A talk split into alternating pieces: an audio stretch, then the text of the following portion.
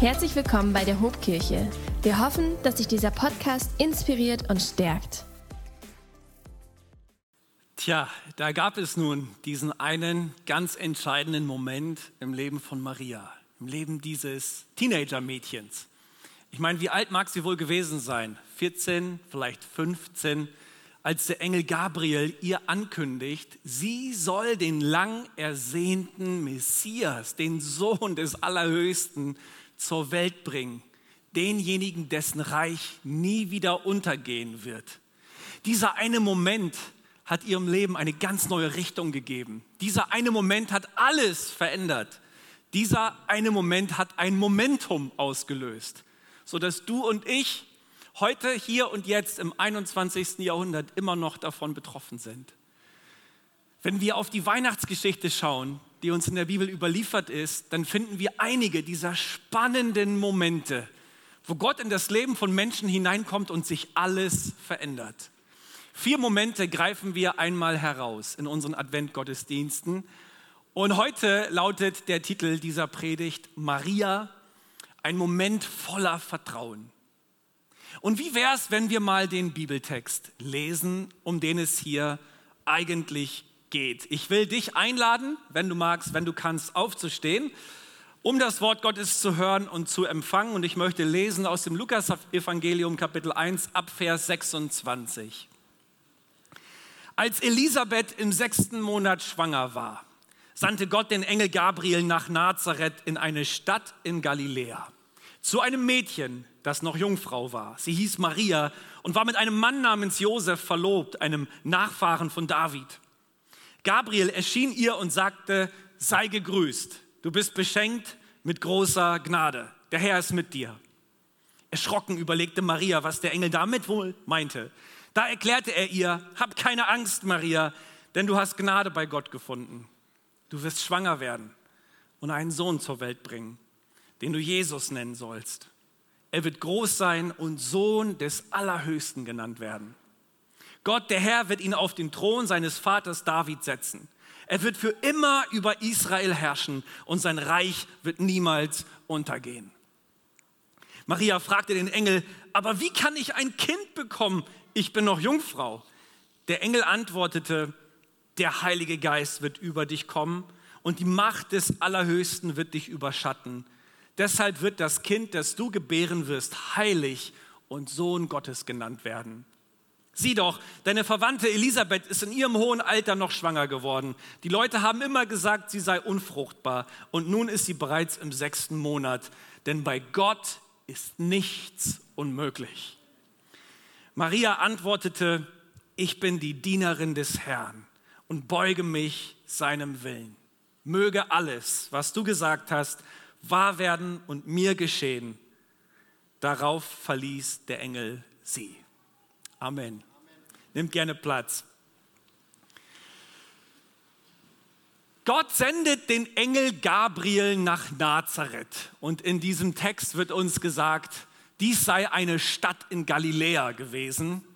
Aber Nazareth, so verraten uns Archäologen, war damals so vier bis zwölf Hektar groß.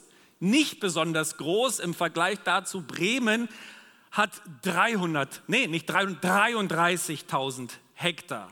Aber Nazareth ist ein winziges Dorf gewesen, hatte historisch keinerlei Bedeutung und nun bekommt Nazareth Besuch vom Engel Gabriel höchstpersönlich. Wenn wir an einen Engel denken, dann haben wir vielleicht sowas vor unserem inneren Augen, so einen kleinen, süßen, dicklichen Jungen mit ein paar Flügelchen. Aber so hat Gabriel sicherlich nicht ausgesehen, wohl eher so, majestätisch, furchteinflößend, imposant.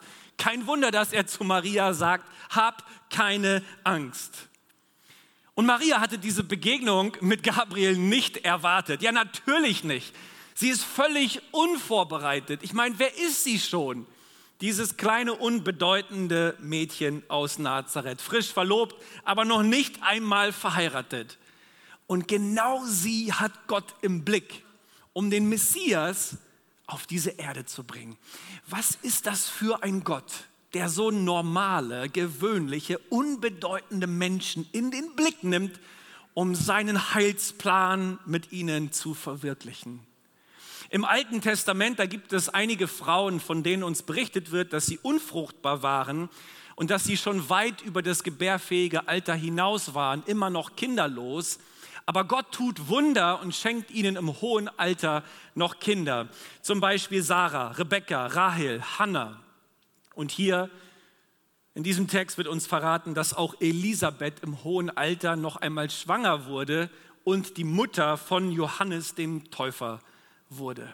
Doch zu keinem Zeitpunkt der Weltgeschichte sollte eine Frau schwanger werden und ein Kind zur Welt bringen, die vorher mit keinem Mann geschlafen hatte. Was ist hier los? Ich möchte mit euch mal ein bisschen in den Background des ganzen Geschehens eintauchen und ich möchte mal drei Handlungen Gottes hervorheben, die hier deutlich werden.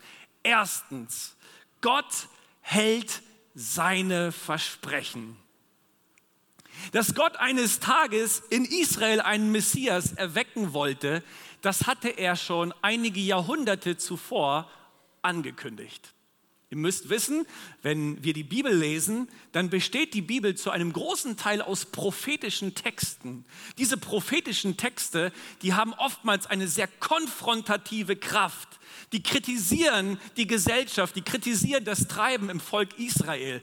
Aber diese prophetischen Texte haben ganz oft auch Verheißungen, Versprechungen, Voraussagen, Visionen für die Zukunft, die sich dann auch geschichtlich ereignen und überprüft werden können. Zum Beispiel, der Prophet Jesaja spricht davon, dass der Tempel einst zerstört und danach wieder aufgerichtet werden soll und dass es einen Herrscher namens Kyros geben sollte. Und genau das geschieht. Oder Daniel hat einmal die Vision von vier Weltreichen, die nach ihm entstehen sollten. Und genau das geschieht. Und so finden wir in der hebräischen Bibel, wir sagen Altes Testament, auch zahlreiche Texte, die sich auf den lang ersehnten Messias hin beziehen und dann so ausgelegt werden können, dass sie sich in Jesus Christus erfüllt haben. Zum Beispiel spricht der Prophet Micha davon, dass dieser Messias in Bethlehem geboren werden sollte. Oder Jesaja sagt, dass sein Dienst in Galiläa beginnen würde. Zacharia sagt, dass dieser Messias in Jerusalem auf einem Esel einreiten würde. Psalm 41 sagt uns, dass dieser Messias von einem Freund verraten würde und Psalm 22, dass seine Hände und Füße einst durchbohrt werden würden. Und auch das Versprechen aus Jesaja 7, Vers 14, das ich mal lesen möchte, wurde im christlichen Glauben immer auf Jesus Christus hin ausgelegt, wo es nämlich heißt, Deshalb wird der Herr selbst das Zeichen geben. Seht, die Jungfrau wird ein Kind erwarten. Sie wird einem Sohn das Leben schenken und er wird Immanuel genannt werden. Das heißt, Gott ist mit uns. So eine Ankündigung knapp 700 Jahre bevor Jesus überhaupt geboren wurde.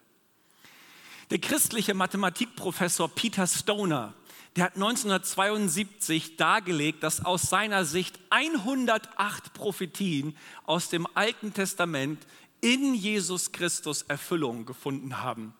Und er als Mathematiker wollte die Wahrscheinlichkeit berechnen, die hinter der Möglichkeit steht, dass solche Prophetien sich in einer Person erfüllen.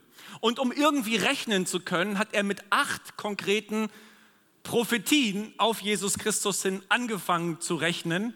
Und das Ergebnis seiner Berechnungen war, dass die Wahrscheinlichkeit, dass sich acht Prophetien in einer Person erfüllen, bei 1 zu 100 Billiarden liegt.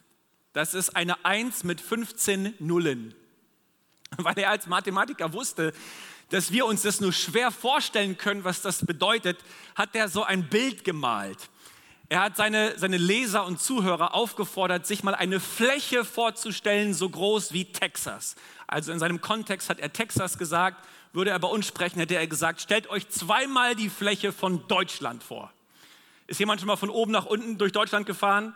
Wir haben mal Urlaub am Bodensee gemacht, da kann man schon mal neun bis zehn Stunden unterwegs sein. Zweimal die Fläche von Deutschland und jetzt stell dir vor, dass diese Fläche aufgefüllt ist mit Silbermünzen, 60 Zentimeter hoch.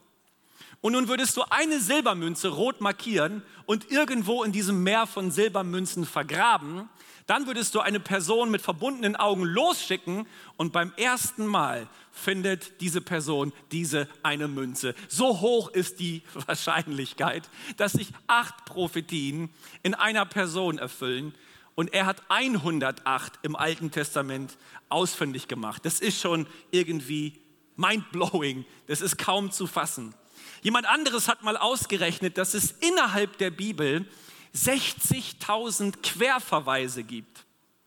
Also ein Querverweis ist, wenn sich ein Bibelvers irgendwie auf einen anderen Bibelvers bezieht. Und wir haben das ja ganz oft, wenn wir in der Bibel lesen, dass sich Verse aus dem Alten schon auf die Zukunft im Neuen Testament beziehen und Verse aus dem Neuen zurückgreifen auf die Vergangenheit des Alten Testamentes. In dieser Grafik wurde das versucht mal darzustellen, wie so diese Bezüge, die Querverweise innerhalb des Bibeltextes aussehen. Unten diese weißen Balken, das sind sozusagen die Kapitel der Bibel, also angefangen bei 1. Mose 1 bis hin nach Offenbarung 22. Und wenn man das hier sieht, wie der Bibeltext miteinander und ineinander verwoben ist, dann bekommt man eine Ahnung davon, mit was für einem Meisterwerk wir es zu tun haben.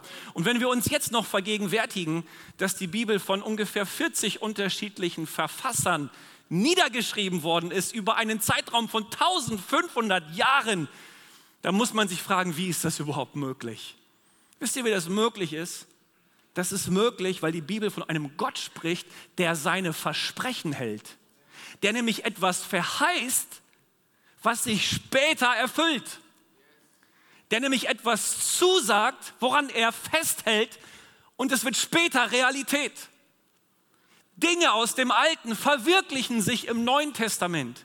Und so haben wir es in der Bibel mit einer prophetischen Dimension zu tun, wie in keiner anderen heiligen Schrift irgendeiner Religion dieser Welt. Unerreicht, was wir hier im Bibeltext vorfinden. Und deswegen will ich dir im ersten Punkt deutlich machen, Gott hält seine Versprechen. Dass er nämlich den Engel Gabriel in das Leben von Maria hineinschickt, das bedeutet, das, was Gott einst vorhergesagt hat, das möchte er nun realisieren. Und er nimmt Maria, diese kleine, unbedeutende Maria, und bindet sie ein in seinen göttlichen, großen, weltumspannenden Heilsplan. Was ist das für ein Gott, der seine Geschichte schreibt und dabei die ganz unbedeutenden, gewöhnlichen, normalen Leute mit einbezieht? Ich will dir sagen, Gott ist treu. Er ist wahrhaftig. Er ist vertrauenswürdig. Was er sagt, das hält er ein. Nicht ein einziges Wort wird auf den Boden fallen und kraftlos werden, das Gott gesprochen hat. Seine Zusagen sind Ja und Amen.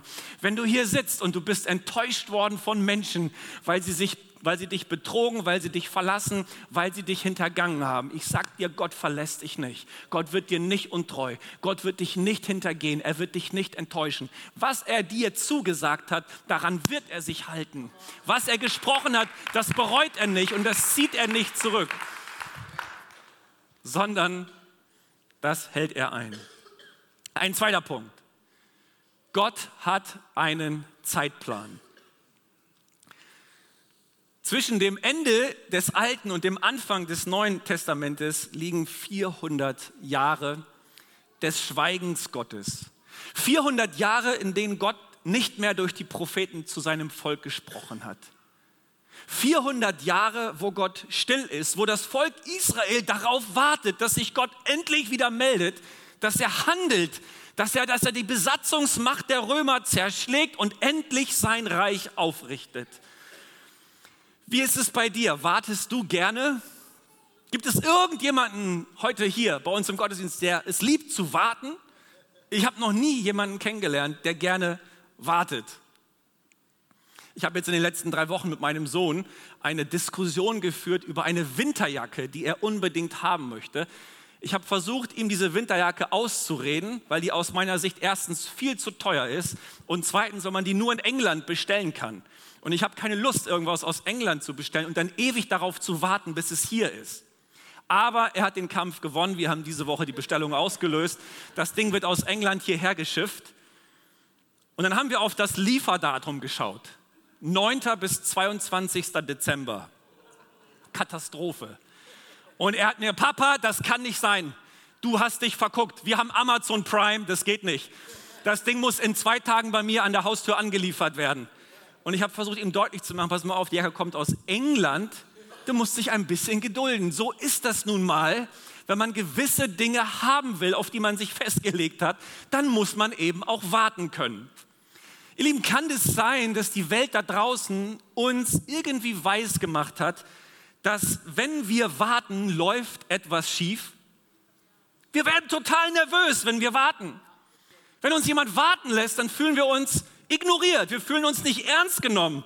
Und wenn es auch noch Gott ist, der uns warten lässt, wie kann er nur, wenn sich eine Krise hinzieht und Gott schafft keinen Ausweg? Wenn es irgendwo eine miese Situation gibt und Gott hat noch nicht reagiert, wenn wir keine Heilung finden in der Krankheit, keine Freude in der Trauer, kein Lachen in der Enttäuschung, dann fühlen wir uns von Gott im Stich gelassen.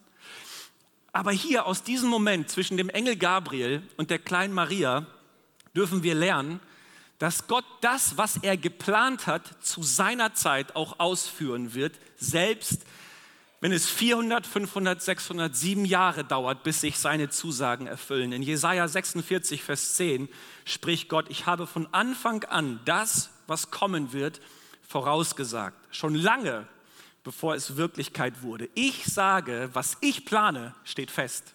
Alles, was mir gefällt, das führe ich auch aus. Was für eine Zusage! Gott hat einen Zeitplan, auch für deine Situation. Einmal verspricht Gott Abraham und seiner Frau Sarah einen Sohn. Und da waren sie schon hochbetagt. Abraham war 75 Jahre alt, als er diese Verheißung empfängt. Und Gott lässt ihn und seine Frau Sarah weitere 25 Jahre warten, bis am Ende Isaac zur Welt kommt. Josef sitzt 13 Jahre im Gefängnis, bevor er zum zweitmächtigsten Mann in Ägypten aufsteigt und sieht, wie seine Brüder sich vor ihm verneigen. Davon hatte er schon in seiner Kindheit geträumt. Als der Prophet Samuel ins Leben von David hineinkommt, ins Leben dieses kleinen Hirtenjungen, da salbt er ihn zum König, zum künftigen König Israels. Da war David vielleicht 15, 16 Jahre alt. Und dann muss er jahrelang fliehen und sich in Höhlen verstecken vor dem König Saul und wird erst mit 30 zum König Israels gekrönt. Der auferstandene Jesus begegnet Paulus auf dem Weg nach Damaskus. Paulus bekehrt sich, er wird berufen zum Apostel für die Nationen. was passiert dann? Paulus geht nach Arabien, verschwindet erstmal 14 Jahre in der Versenkung, bevor er anfängt zu dienen. Abraham, Sarah, Josef, David, Paulus, sogar Jesus fing seinen Dienst erst mit 30 Jahren an. Ich will dir sagen, wenn du gerade wartest auf die Erfüllung einer Verheißung Gottes, dann bist du in allerbester Gesellschaft. Manchmal geht es darum zu warten. Und warten, ihr Lieben, ist nichts Passives. Beim Warten bewährst du dich. Du lernst dazu. Du wirst trainiert, du wirst ausgebildet. Du wirst als Mensch geformt. Gott prägt deinen Charakter. Du machst Erfahrungen. Du fällst hin, du stehst wieder auf. Du lernst mit Niederlagen umzugehen. Du lernst Schmerzen auszuhalten, stark, resilient und weise zu werden. Im Warten, da wird dir deine eigene Ohnmacht bewusst. Im Warten bist du in die Arme Gottes getrieben und wirfst dich auf ihn und machst dich von ihm abhängig, weil du gar nicht anders kannst.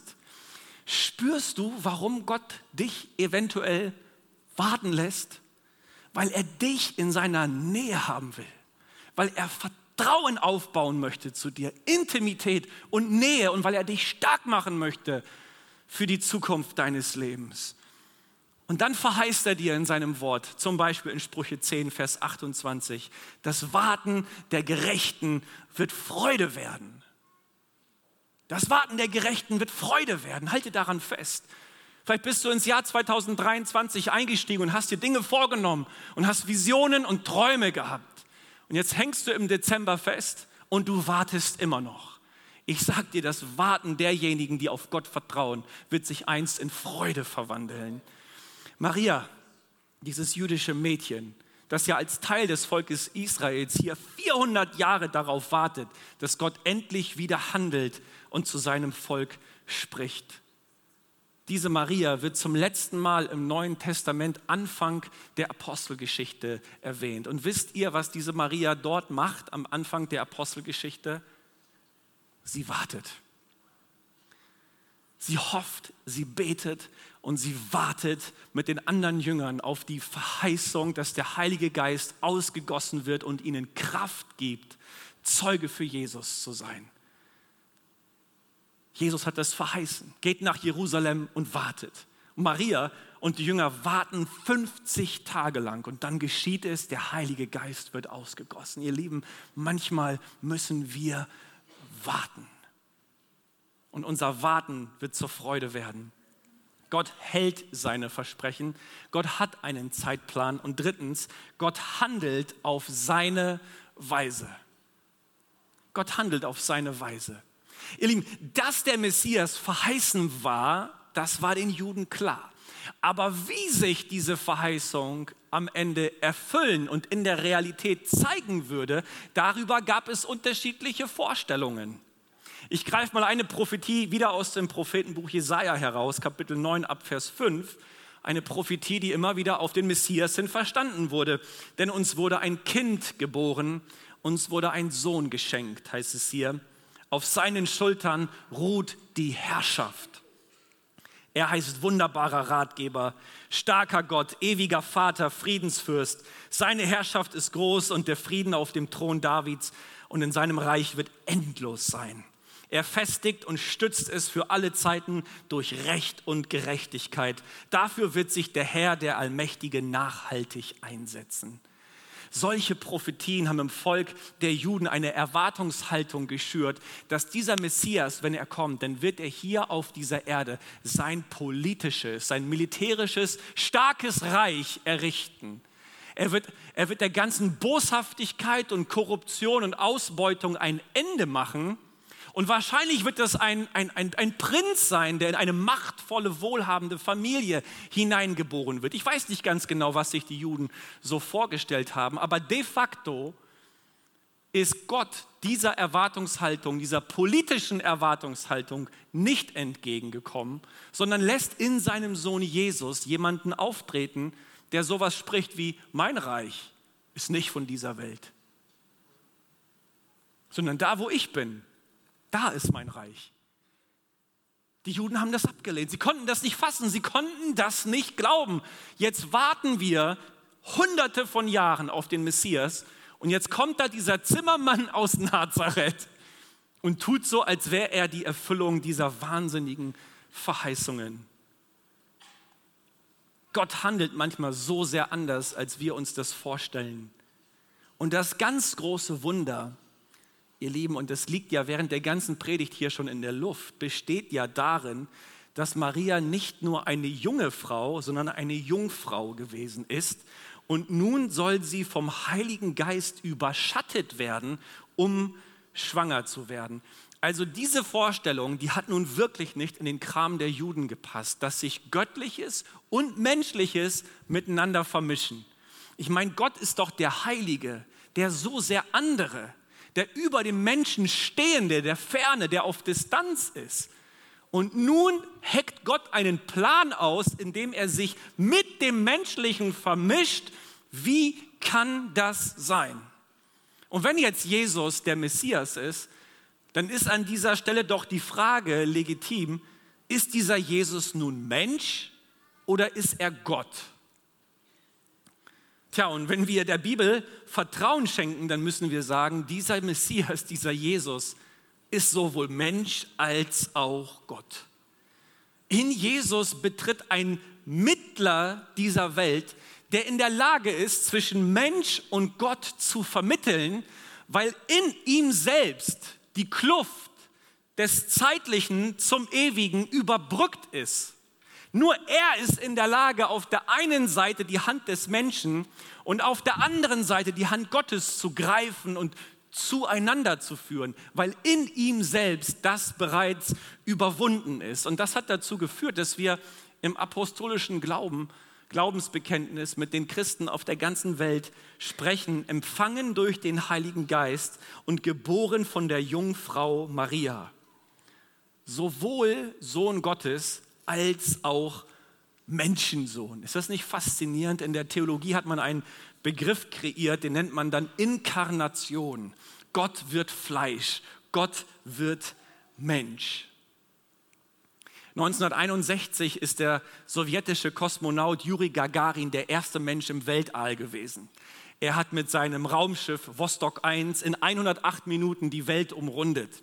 Und man sagt, dass als er wieder zurückgekehrt ist, soll er gesagt haben, ich bin ins Weltall geflogen, Gott habe ich da oben nicht gesehen. Und manche dachten, tja, da haben wir den naturwissenschaftlichen Beweis. Selbst oben im Universum ist Gott nicht zu finden. Aber ihr Lieben, was für eine menschliche und was für eine banale Vorstellung, dass unser Verhältnis als Menschen zu Gott durch ein räumliches Unten und Oben zu definieren wäre. Als ob es darum geht, ein paar Kilometer Richtung Erdatmosphäre aufzubrechen und dann könnten wir Gott mit unserem irdischen Auge finden. Auch in den 60er Jahren des letzten Jahrhunderts hat der großartige Denker C.S. Lewis ein Buch veröffentlicht mit dem Titel Überrascht von Freude. Und er gebraucht dort ein anderes Bild, was ich als Umschreibung für die Inkarnation sehr schön und passend finde. Er schreibt, wenn wir uns die Beziehung zwischen Mensch und Gott vorstellen, dann müssen wir eher an die Beziehung von Hamlet und Shakespeare denken. Wenn Hamlet irgendwie eine Ahnung davon bekommen soll, dass es Shakespeare gibt, dann nur deshalb, weil Shakespeare, der Autor der Geschichte, sich selbst in die Geschichte einträgt. Nur wenn Shakespeare die Initiative ergreift und sich in die Geschichte einträgt, hat Hamlet die Möglichkeit, ihn zu finden und ihn zu erkennen. Und ist es nicht das, was Gott der Schreiber, der Urheber, der Initiator der Menschheits- und Weltgeschichte getan hat. In seinem Sohn Jesus hat sich Gott Haut und Knochen angezogen. Er hat sich ein Gesicht gegeben vor der Welt. Er hat sich in seine Geschichte eingeschrieben. Und tatsächlich, wenn wir diesen Jesus, diesen Zimmermann aus Nazareth verfolgen, dann sehen wir, er tritt mit dem Anspruch auf, Gott zu sein. Er heilt Kranke, er treibt Dämonen aus, er vergibt Sünden, er weckt Tote auf. Während die Propheten immer gesagt haben, so spricht der Herr, sagt er, ich aber sage euch. Und dann spricht er solche Sätze wie, wer mein Blut nicht trinkt und mein Fleisch nicht isst, hat kein Leben in sich. Pff, das, ist kein, das ist kein Mensch, das ist kein ethischer, moralischer Lehrer. Das ist, das ist nicht nur ein Prophet. Hier tritt einer mit dem Anspruch auf, Gott zu sein. Und genau das, so lesen wir in Johannes 10, Vers 33, hat dann auch den Anlass dazu gegeben, dass man ihn ans Kreuz gebracht hat. Die Juden antworteten ihm, wegen eines guten Werkes steinigen wir dich nicht, sondern wegen Lästerung und weil du, der du ein Mensch bist, dich selbst zu Gott machst. Was für ein Geheimnis liegt in der Weihnachtsgeschichte verborgen? Gott wird Mensch. Gott erniedrigt sich. Er lässt alles stehen und liegen. Er gibt seine Herrlichkeit auf, um sich in den Schmutz deiner und meiner Welt herunterzubeugen er hat Ich liebe dich nicht einfach nur vom Himmel runtergeschrien, er ist zur Tat geschritten und ist heruntergekommen, weil er weiß, dass Liebe nicht nur in schönen Worten besteht, sondern immer auch in Taten. Und so zeigt sich dieser Gott in seinem Sohn Jesus. Er wird Teil deiner und meiner Welt. Und das ist das, was wir in diesen Wochen feiern, ihr Lieben, dass Gott sich auf dem Weg macht, um bei uns zu sein. So viele Religionen suchen nach dem richtigen Weg, wie sich der Mensch zu Gott hinarbeiten kann. Im christlichen Glauben sehen wir einen Gott, der sich zum Menschen hinunterarbeitet, weil er weiß, lieber Mensch, du kannst es nicht alleine, du kannst dich selbst nicht retten, du findest in dir keine innere Erleuchtung und wüsstest am Ende, woraus der Sinn und die Bedeutung des Lebens besteht, sondern ich muss mich dir offenbaren. Haben wir nicht einen guten Gott, der sich in unsere Geschichte einträgt, der sich auf dem Weg macht, um uns zu retten, um uns dort zu begegnen, wo wir tatsächlich sind. Dieser eine Moment im Leben von Maria sollte alles verändern. Kennst du diese Momente, wo Gott sich in deinem Leben zeigt, wo er an deine Herzenstür klopft, wo er dir was verheißt? Egal ob durch einen Engel, durch einen Traum in der Nacht, durch ein prophetisches Wort, durch eine Predigt, durch, durch ein inneres Gefühl. Kennst du diese Momente, wo sich Gott bemerkbar macht in deinem Leben? Wie reagierst du darauf?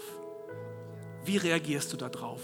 Maria hat nicht mit Panik reagiert, nicht mit Angst, nicht mit Zweifel. Sie ist nicht weggelaufen, sie hat sich nicht versteckt, sondern sie hat mit Vertrauen diesem Engel Gabriel und deshalb am Ende auch Gott gegenüber reagiert.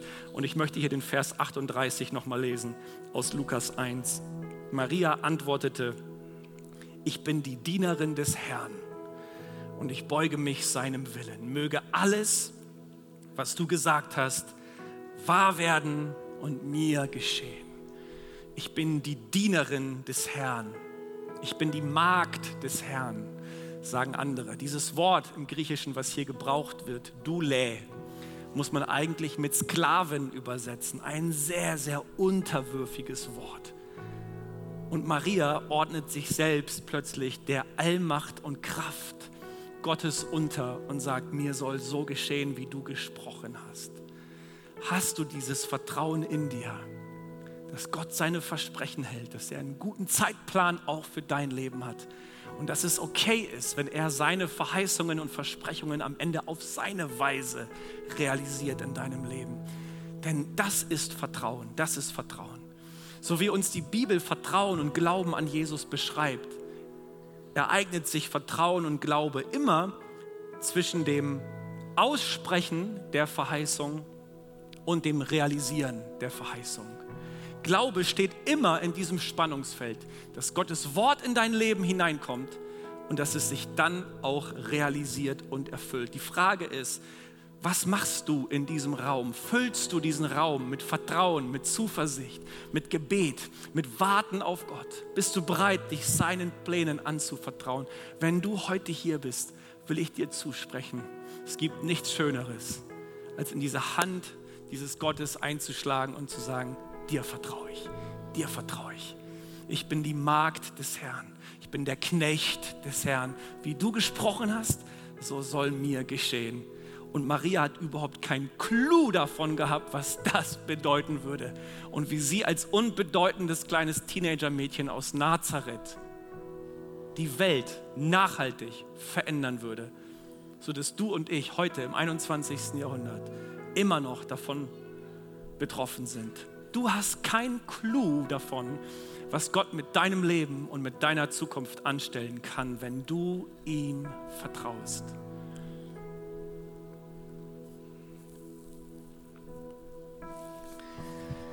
Jesus, an diesem ersten Advent kommen wir zu dir. Wir wollen dir Danke sagen, dass du als dieses kleine, niedliche Baby in der Krippe diese Welt betreten hast. Und gleichzeitig denken wir daran, dass du wiederkehren wirst als der große, mächtige, regierende Herrscher in Ewigkeit. Und du wirst dein Reich aufbauen. Reich der Gerechtigkeit und des Friedens. Ja, du wirst der Boshaftigkeit und der Korruption und der Ausbeutung auf dieser Welt ein Ende setzen. Du bist wahrhaft derjenige, dem alle Macht gegeben ist im Himmel und auf dieser Erde. Und auf dich setzen wir unser Vertrauen. Jesus, manche von uns sitzen hier, schleppen Versprechungen und Verheißungen in sich herum. Und wir sehen die Realisierung immer noch nicht. Wir warten immer noch. Da ist immer noch kein Land in Sicht, kein Licht am Ende des Tunnels. Wir stehen in Sackgassen und wissen, wissen nicht weiter, sehen keinen Ausweg, Herr. Herr, wir wollen es lernen, dir wieder neu zu vertrauen. Du hast einen Plan für uns, du hast einen Zeitplan. Herr, wir wollen uns dir und deinem Timing anbefehlen. Wir wollen gemeinsam mit Maria erkennen, dass du uns siehst, obwohl wir unbedeutend und, und ganz normal sind, überhaupt nicht irgendwie außergewöhnlich. Und doch willst du mit uns gemeinsam deine Geschichte schreiben. Und wir wollen dir sagen, hier sind wir, hier sind wir. Vielleicht ist es das, was du Gott gegenüber jetzt aussprichst. Hier bin ich, hier bin ich, die Magd des Herrn, der Knecht des Herrn. Mir soll geschehen, wie du gesprochen hast. Komm, setz dein Vertrauen auf Jesus der hier ist, der dich liebt, der dich sieht. Vielleicht sitzt du sogar hier als Frau, machst Dinge durch, fühlst dich von Gott unbe unbeachtet, bist immer noch kinderlos. Dein, dein Wunsch ist nicht in Erfüllung gekommen, bis heute nicht. Und du fragst dich, Gott, siehst du mich noch? Kannst du noch ein Wunder tun? Ich will dir zusprechen, Gott sieht dich. Gott kennt dich mit deinem Schmerz, mit deinen Tränen, mit all dem, was, was in dir Frust und Enttäuschung auslöst. Ich weiß nicht, wer du bist. Vielleicht sitzt du hier als Kerl, als Mann, betrogen und verlassen. Hast jemanden, der dir untreu geworden ist. Du denkst, Gott, wie kann das sein? Wie kann das sein? Ich bin so enttäuscht vom Leben. Ich bin mit Visionen und Ambitionen gestartet und jetzt sitze ich hier. Dinge haben sich immer noch nicht erfüllt. Wo bist du? Komm, setz dein Vertrauen wieder neu auf Gott. Was hält dich gefangen? Bist du in einer Krankheit unterwegs, in Arbeitslosigkeit, in finanziellen Sorgen? Bist du in einem Streit mit deinem Ehepartner? Mit deiner besten Freundin. Was zieht dich gerade runter? Ich will dir sagen, Gott sieht dich. Gott kennt dich. Und er erwählt dich. Er hat einen Plan für dein Leben. Wenn wir der Bibel vertrauen, dann gilt das, was für Maria gegolten hat, auch für uns, auch für dich, auch für mich. Dann haben wir es mit einem Gott zu tun, der uns sieht, dem wir wichtig sind, der heute unser Herz stärken möchte, der uns aufrichten möchte, der uns neu mit Hoffnung füllen möchte. Komm, wir stehen gemeinsam auf. Und wir geben diesem Gott eine Antwort auf das, wo er geredet hat heute.